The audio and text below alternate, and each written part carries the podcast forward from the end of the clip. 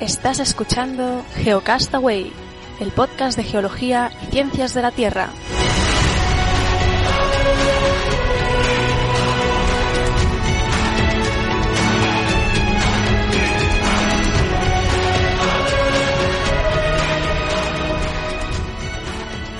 Muy bien, genófagos del mundo, bienvenidos al Geocast semanal. Hoy es 11 de febrero, miércoles, grabamos un día antes, pero aquí está la edición semanal, 11 de febrero del 2015. Conmigo, Vicente, ¿qué tal? ¿Cómo estás? Muy bien, aquí a seguir con el, con el Geocast semanal, a ver las noticias de la semana, a ver cómo qué nos traen. Muy bien, ¿qué tienes de menú? Pues mira, tengo una, lo primera noticia sobre una bacteria que a ver si es la solución modificada genéticamente, a ver si es la, la solución también al problema de la energía. Ah, ya veremos. También hoy, precisamente hoy miércoles, he estado mirándolo, pero no lo he pillado en, en directo. Eh, la ESA ha lanzado un cohete reutilizable de estos que están ahora de moda, pues a ver cómo yo hablar un poco de eso. Y al final tengo unas breves, a ver si nos da tiempo. ¿Y tú? Vale, yo recupero el artículo que nos quedó pendiente la semana pasada de la revista Nature que bueno, planteaba que la incongruencia entre las temperaturas registradas y los modelos climáticos del IPCC pues no eran tales incongruencias, como así lo habíamos planteado hace, hace dos semanas. Eh, ese, es el que tenía la semana pasada para recuperar y seguir hoy. Y luego eh, dos estudios, eh, uno que sobre el núcleo de la Tierra. Hay un núcleo interno dentro del núcleo interno. Y otro sobre, bueno, el titular es un poco así demagógico, muy, muy llamativo para atraer así a los curiosos, que es dinosaurios y LSD. Y bueno, luego viendo la noticia veremos cómo, cómo han hecho para aprovechar el tirón, ¿eh? Pero empieza tú esta semana. Muy bien, pues empiezo yo, empiezo yo con, con la con la bacteria de la que hacía referencia y resulta que unos investigadores de la Universidad de, Harvard, encabezados por el químico estadounidense Daniel Nocera, eh, que han conseguido que han utilizado la energía del sol para obtener hidrógeno del agua y con este hidrógeno, una bacteria modificada genéticamente de la especie, si lo digo bien, Ralstonia eutrofa, eh, ha sido capaz de convertir el CO2 en, un alcohol combustible, en el isopropanol. Y obviamente el isopropanol, al ser líquido, eh, puede ser transportado, almacenado y por tanto, bueno, uno de los, eh, bueno, sabemos que las células fotovoltaicas tienen considerable potencial para, satisfacer las necesidades de energía, pero necesitamos, mejorar ¿no? la eficiencia y la escalabilidad para almacenar la electricidad, electricidad ¿no? Entonces, con esto, con esto sería más fácil. Hay otros equipos científicos que han estado trabajando en, en métodos parecidos, pero han necesitado acelerar las reacciones químicas con metales preciosos, como el platino o el indio y que eso hace que suban muchos los costes. Sin embargo, este equipo lo que ha conseguido es que el catalizador sea un metal eh, relativamente abundante en la Tierra como el cobalto. Con lo cual, este, el rendimiento eh, triplica el de los mejores combustibles bioelectroquímicos hasta ahora existentes. Estamos en una fase de, dicen los, los investigadores, una fase todavía de desarrollo, ¿no? Obviamente no es que dentro de un año van a estar con este isopropanol y a haber coches que lo puedan utilizar. ¿eh? Y bueno, de hecho, a la hora de la, fecha de esta noticia, eh, ningún, ninguna multinacional, ellos lo han publicado, no se había interesado por este nuevo sistema. Sin embargo, decir que ha habido otros inventos de este equipo, ¿no? como una hoja que artificial que utilizaba la energía solar para separar el hidrógeno del oxígeno, que sí que se la vendieron a una multinacional. O que incluso en otro campo, hace unos años, dos años, en el Reino Unido, la Universidad de Exeter y la Shell modificaron genes de otra bacteria, la, la Escherichia coli, para que fabricara diésel a partir de ácidos grasos. Pero pero eh, para producir un, un, litro de ahí costaba miles de euros. O sea, que es una cosa que va, pues digamos, que, que se van mejorando y se va investigando. O sea, que es un, un camino una, que se va abriendo y se van encontrando, pues como este sistema de una bacteria modificada, de abaratar los costes.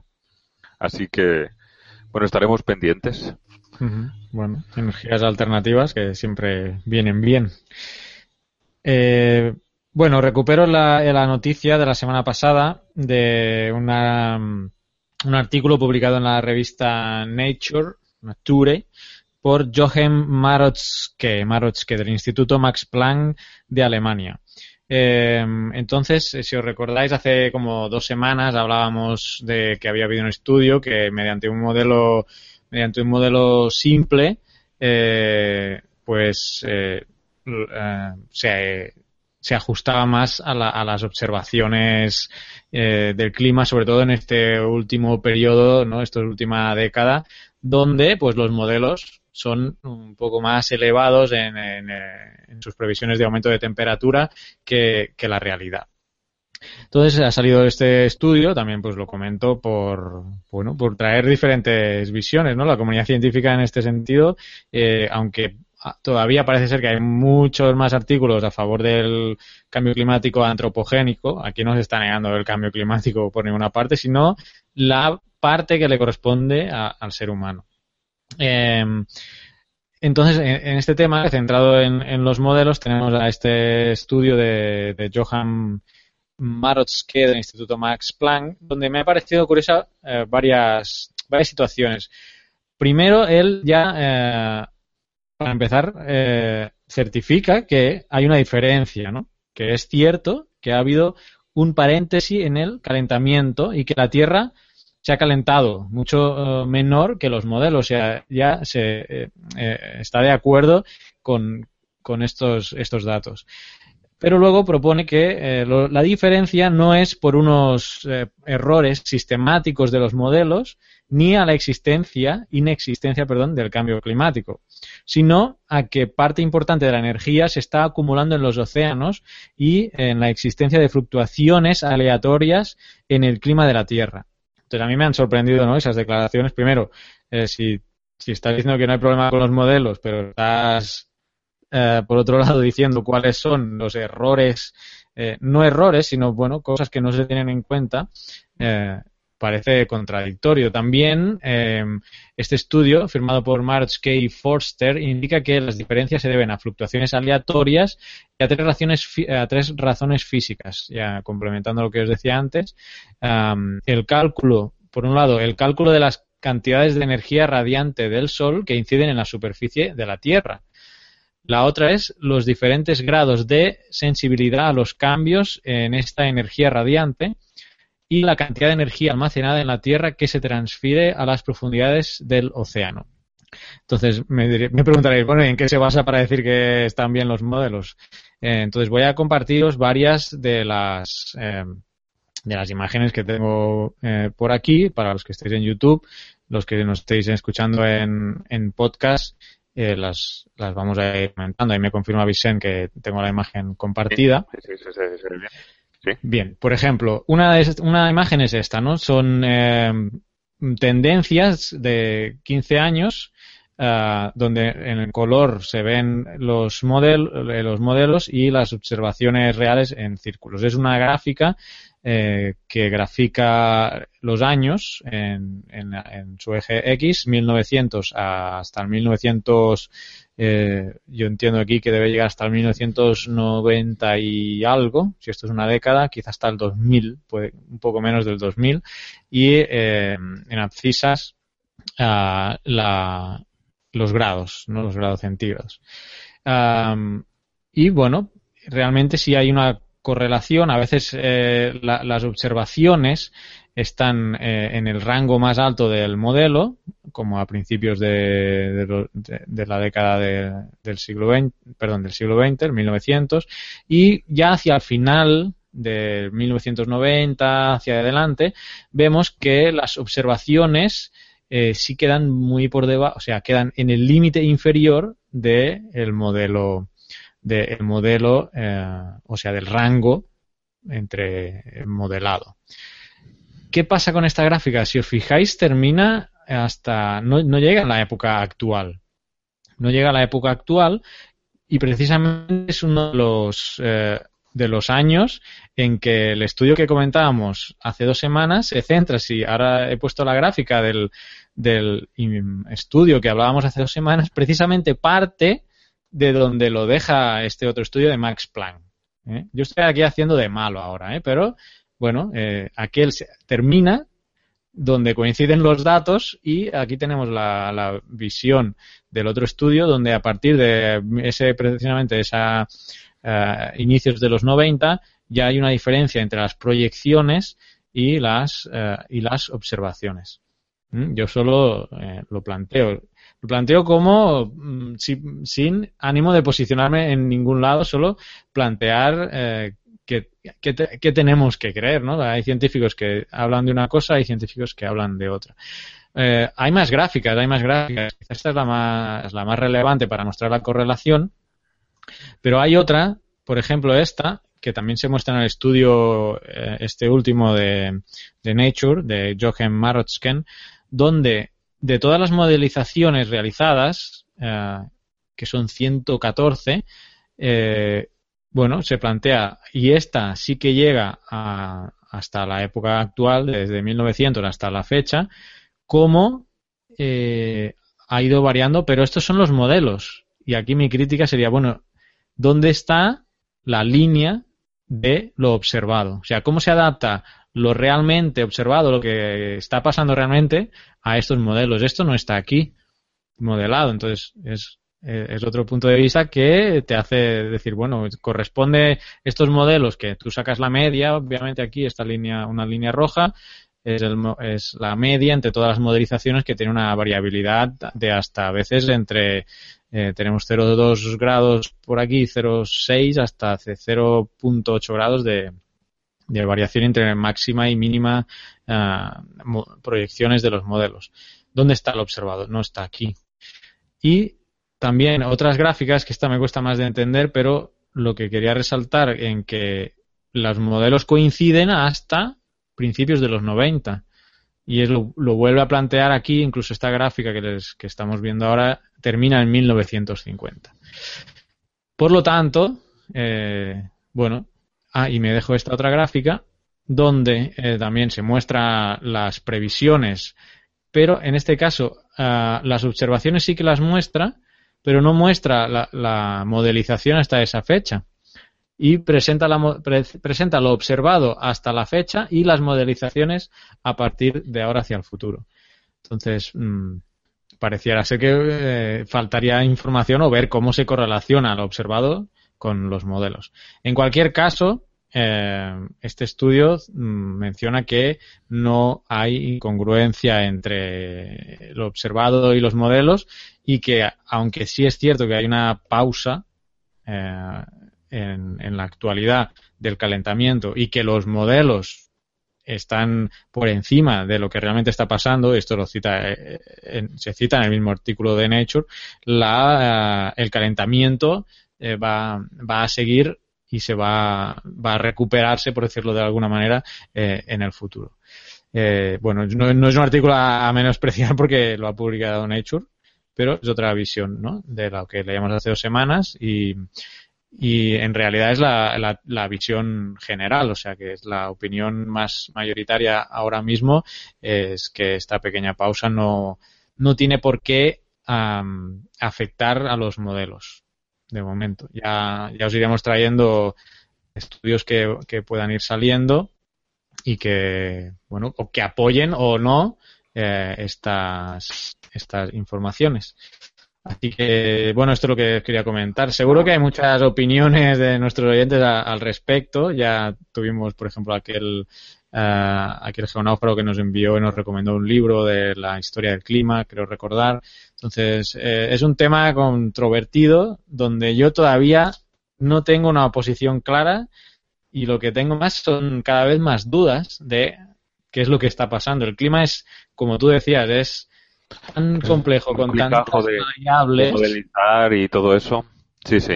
Entonces, eh, bueno, habrá que ir siguiendo todos estos artículos que vayan saliendo y que lo que sí es cierto es que cada vez más, aunque cada aunque el volumen es tan grande de los que sí están apoyando la, eh, la teoría del cambio eh, climático antropogénico, cada vez más están saliendo estudios que lo que lo ponen, no, no lo niegan, pero al menos lo ponen en, eh, bueno, necesitamos más datos. Y yo creo, creo que es importante poner las cosas en perspectiva. Lo primero, hubo una época en que todo se atribuía al cambio climático y que creo que es obvio de que no tiene por qué todo ser del cambio climático. Habrá cosas que sí y otras que no. Y pues eso creo que ya es importante, ¿no? Si no puede justificar. Y luego yo creo que dentro de la geología tenemos mucho que decir en el sentido de que traigo una noticia que como no sé si me va a dar tiempo la voy a decir ahora. Un libro de, de, la de evolución sobre la evolución y que tienen otras que de divulgación científica. Y bueno, y dentro de esto, también de las cosas que hablaba, no sé si te acuerdas, yo eso también lo vi en la carrera, cuando te resumían la historia de la Tierra o de la vida en un año o en un día. ¿Te suena a ti eso? ¿No lo has hecho nunca? Sí, un ese ejemplo.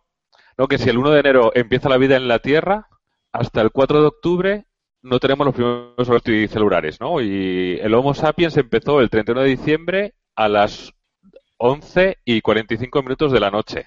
Estamos hablando de que Colón fue hace eh, unos segundos antes de la medianoche. Entonces, estamos hablando de datos de 1900. El clima es algo tan complejo que, yo creo que también es importante tratar de coger perspectiva, ¿no? Siendo conscientes desde la dificultad del registro, ¿no? De, que no es lo mismo tener todos los que se tienen ahora de todas partes del mundo, que más o menos son fiables, que se pueden, que, que están tomados con unas medidas que son concretas y que para poder ser que sean comparables a los datos que se pueden traer desde la paleoclimatología.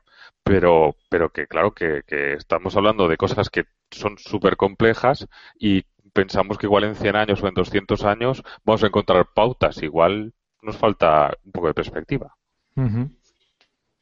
Pero bueno, y, no sé si habías terminado ya. Sí, sí, ya estoy. Bueno, pues yo voy a seguir, aparte de esto ya he dicho una de las breves, pero quería seguir con, la ESA porque va, se ha sumado bien un poco a lo que vimos, eh, hemos hablado de en Estados Unidos, ¿no? Con, con, la Virgin y todo eso.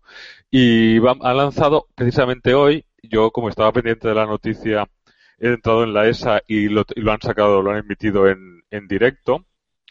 Y han lanzado lo que han llamado el IXV, Vehículo Experimental Intermedio, ¿de acuerdo? Por sus siglas en inglés. Tiene el tamaño de un coche, pesa unas dos toneladas y lo que trata, trata de hacer es un vuelo suborbital, que dura unos 100 minutos. Eh, eh, eh, el coste de la misión es del orden de 150 millones de euros y, bueno, eh, tiene, es un vehículo híbrido entre las cápsulas esas de estilo Apolo y los trabajadores de la NASA tienen unas alas. Aquí tengo una imagen, vamos a ver si la podemos poner. ¿De acuerdo?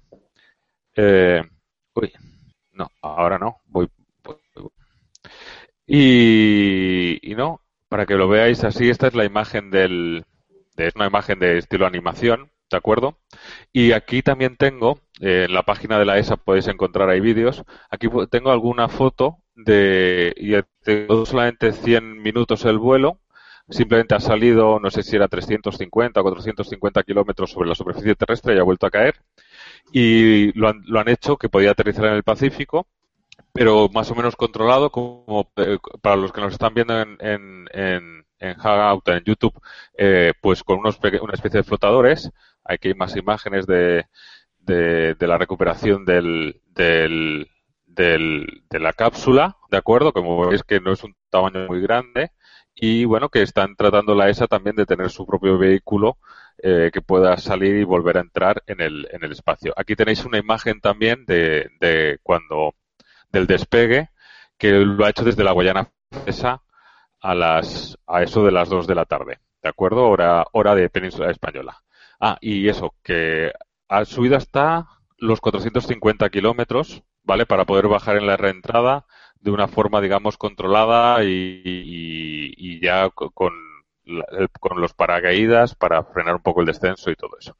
Así que nada, estaremos también pendientes, que supongo que este es el primero de muchos vuelos de prueba, porque este era eso, simplemente para empezar a tomar datos, para ver cómo funcionan todos los sistemas nuevos y, poco más. Así que nada, sigue, voy a quitar, estaba yo viendo, se me a quitar la pantalla. Sigue. Nada que mencionas esto, eh, no lo tengo como noticia, pero sí lo quería comentar y ya que has mencionado eso lo, comento. ¿Te acuerdas de la Falcon 9 que habíamos hablado hace unas semanas? Que, trata de sacar una cápsula al espacio, pero el, cohete de impulsión, de alguna manera, eh, regresar ah, y ser reutilizado. ¿Te acuerdas de, esa sí, sí, sí.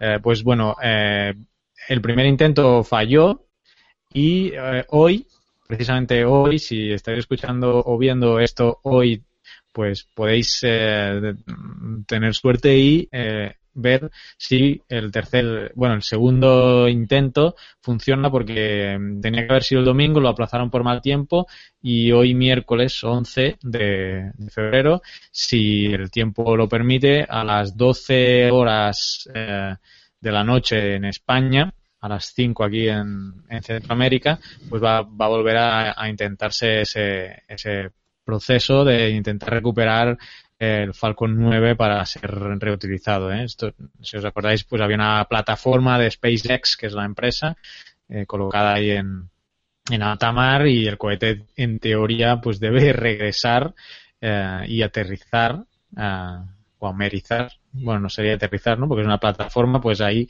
debería colocarse esa plataforma y ya, bueno, el primer intento falló, no, no pudo acoplarse bien y destruyó parte de la, de la plataforma, no pasaron muchas fotos, supongo que, bueno, claro, si no salió bien no quisieron difundir mucho eh, el destrozo, pero bueno, que sepáis que hoy lo van a volver a intentar y si estáis escuchando esto o viendo y ya ha pasado la fecha, seguro que que por YouTube ya habrán colgado noticias o videos de, del asunto. Así que, bueno, ahora que mencionabas esto de la NASA, pues creo que viene a, colación. Si quieres, sigo yo con otra noticia que también ha estado, bueno, desde el punto de vista geológico, bien, bien interesante porque, ah, bueno, ah, resulta que han descubierto que nosotros sabemos o hemos estudiado siempre que la Tierra tiene varias capas y en el interior está el núcleo externo y que es líquido y el núcleo interno.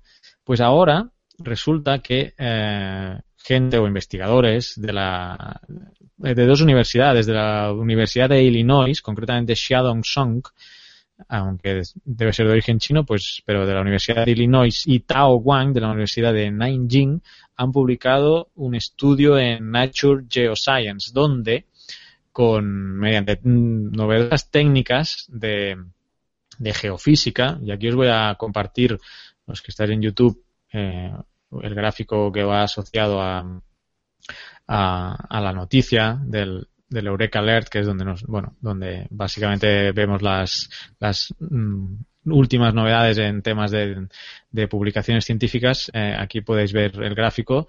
Eh, os lo voy a comentar un poco por encima. Como os decía, mediante novedosas técnicas de geofísica, eh, porque no hay otra manera de estudiar el interior de la Tierra. Recordemos que el interior de la Tierra está a varios miles de kilómetros de la superficie y no hay perforación posible que llegue ahí. Entonces, la única manera de interpretar el interior de, la Tierra ha sido eh, mediante el desplazamiento de las ondas sísmicas a través de los diferentes materiales cuando, cuando hay un sismo, ¿no? Sobre todo. Entonces, eh, no detalla cómo es la técnica exactamente, pero sí menciona el estudio que eh, no usan la onda mm, directa que sale del epicentro, sino las que se producen después de eh, hacer algún tipo de reflexión o impactar con digamos con, el lado opuesto de la Tierra o por diferentes materiales eh, que van pues haciendo reflexión y refracción dentro de la Tierra pues estas ondas de rebote y no las iniciales son las que han usado estos investigadores para poder hacer esta nueva interpretación del núcleo interno de la Tierra, donde han descubierto que ah, hay mm, los cristales de hierro que, que están en la, en la parte inter, en la parte externa del nuevo núcleo interno, no sé si me estoy explicando. Ahora ya el núcleo interno, ahora ya tiene dos partes. Ya otra, otro núcleo externo y otro núcleo interno. Pues la parte externa del interno, ¿eh? ¿Me está siguiendo, Vicente? Sí. Yo lo estoy siguiendo, también lo estoy viendo en, el, en la, en la claro, los que lo ven en YouTube, eh, más fácil. Pues estos tienen eh, unos cristales de hierro que están orientados norte-sur, según la polaridad ya que conocemos. Existente. Actual. Pero aquí la novedad es que en, el, en la parte interna del núcleo interno, esos mismos cristales están orientados este-oeste, o sea, de una forma perpendicular a, a, los que tiene eh, por su zona, su zona exterior. Eh, se interpreta que son pues que materiales de, de, hierro, níquel, ¿no? que son los que hay en el interior de la Tierra, pero esto abre una nueva, una nueva perspectiva porque, bueno, pudiera indicar esto que hay otro tipo de mineral o, o, material u otra fase del mismo. ¿no?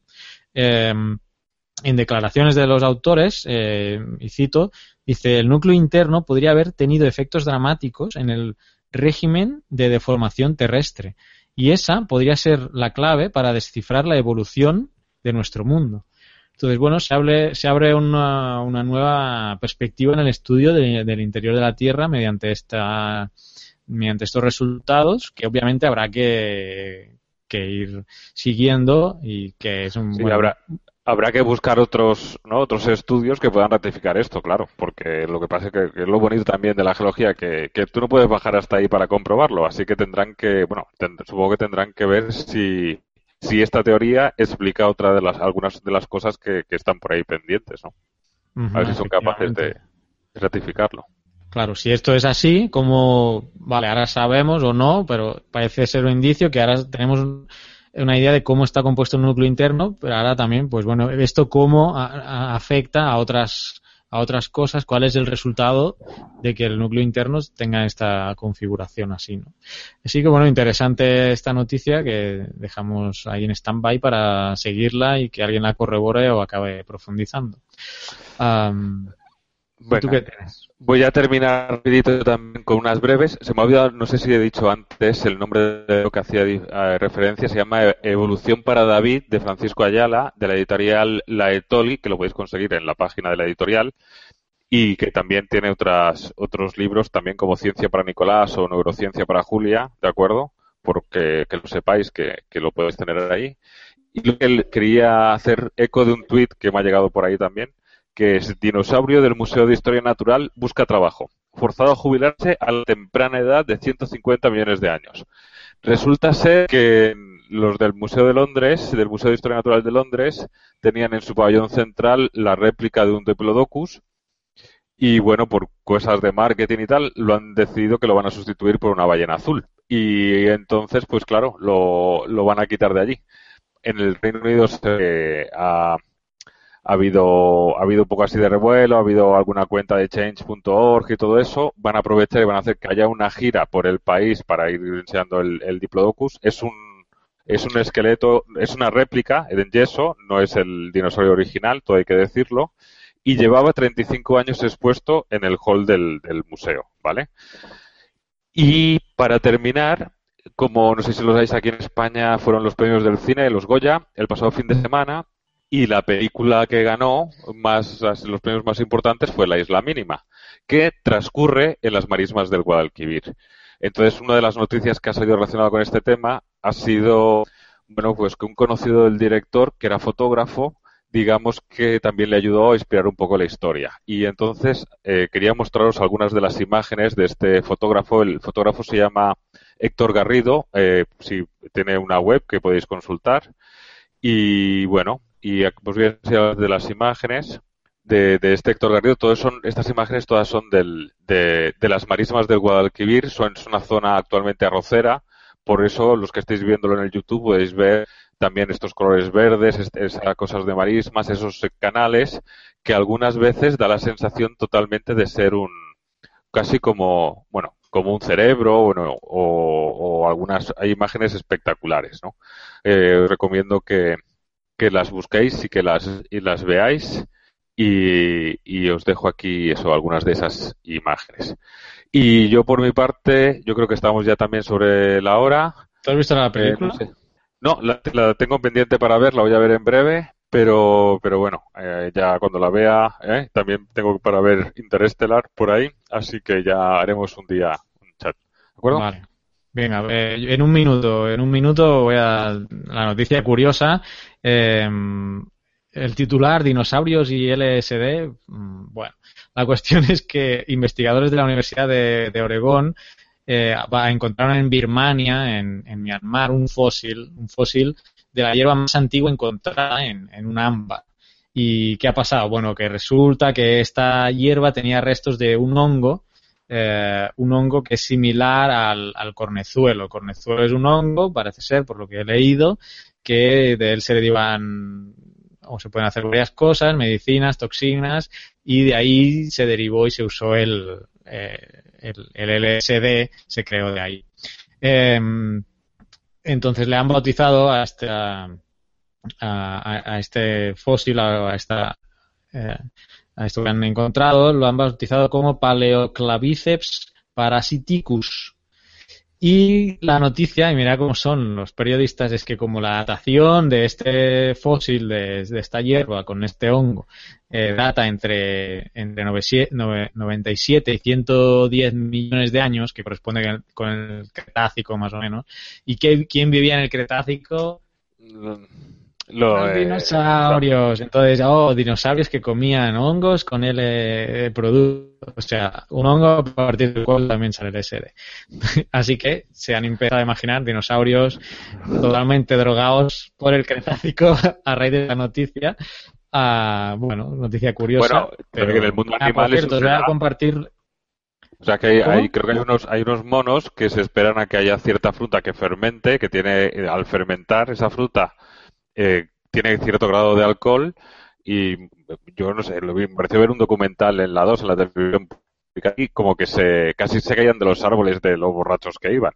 ¿Vale? En la época de que esa fruta madura y fermenta, pues, o sea, que eso no sería tampoco, ya te digo, que hoy en día, claro, pero... el azúcar y eso, ¿no?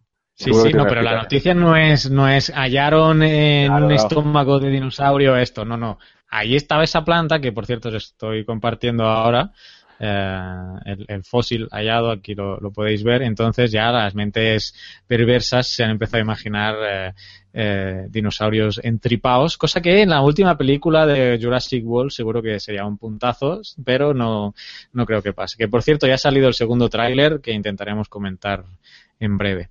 Y ahora sí, bueno, eh, sin más dilación, eh, yo creo que terminamos aquí el programa semanal. Eh, esto estará en YouTube, en Geocastaway, en geocastaway.com también el, podcast y el canal de YouTube es youtube.com barra geocastaway. Ahí nos encontraréis y nosotros regresamos, creo que la semana que viene hay semanal, sí.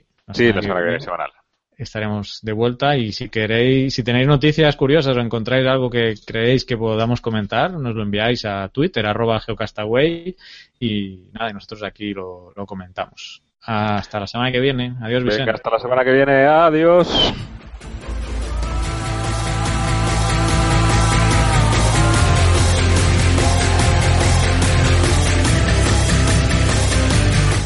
Envíanos tus comentarios, preguntas o sugerencias a geocastaway.gmail.com. Puedes escribirnos en nuestra web geocastaway.com. Búscanos en Facebook y en Twitter. Y escúchanos también a través de iTunes, Evox o Miro.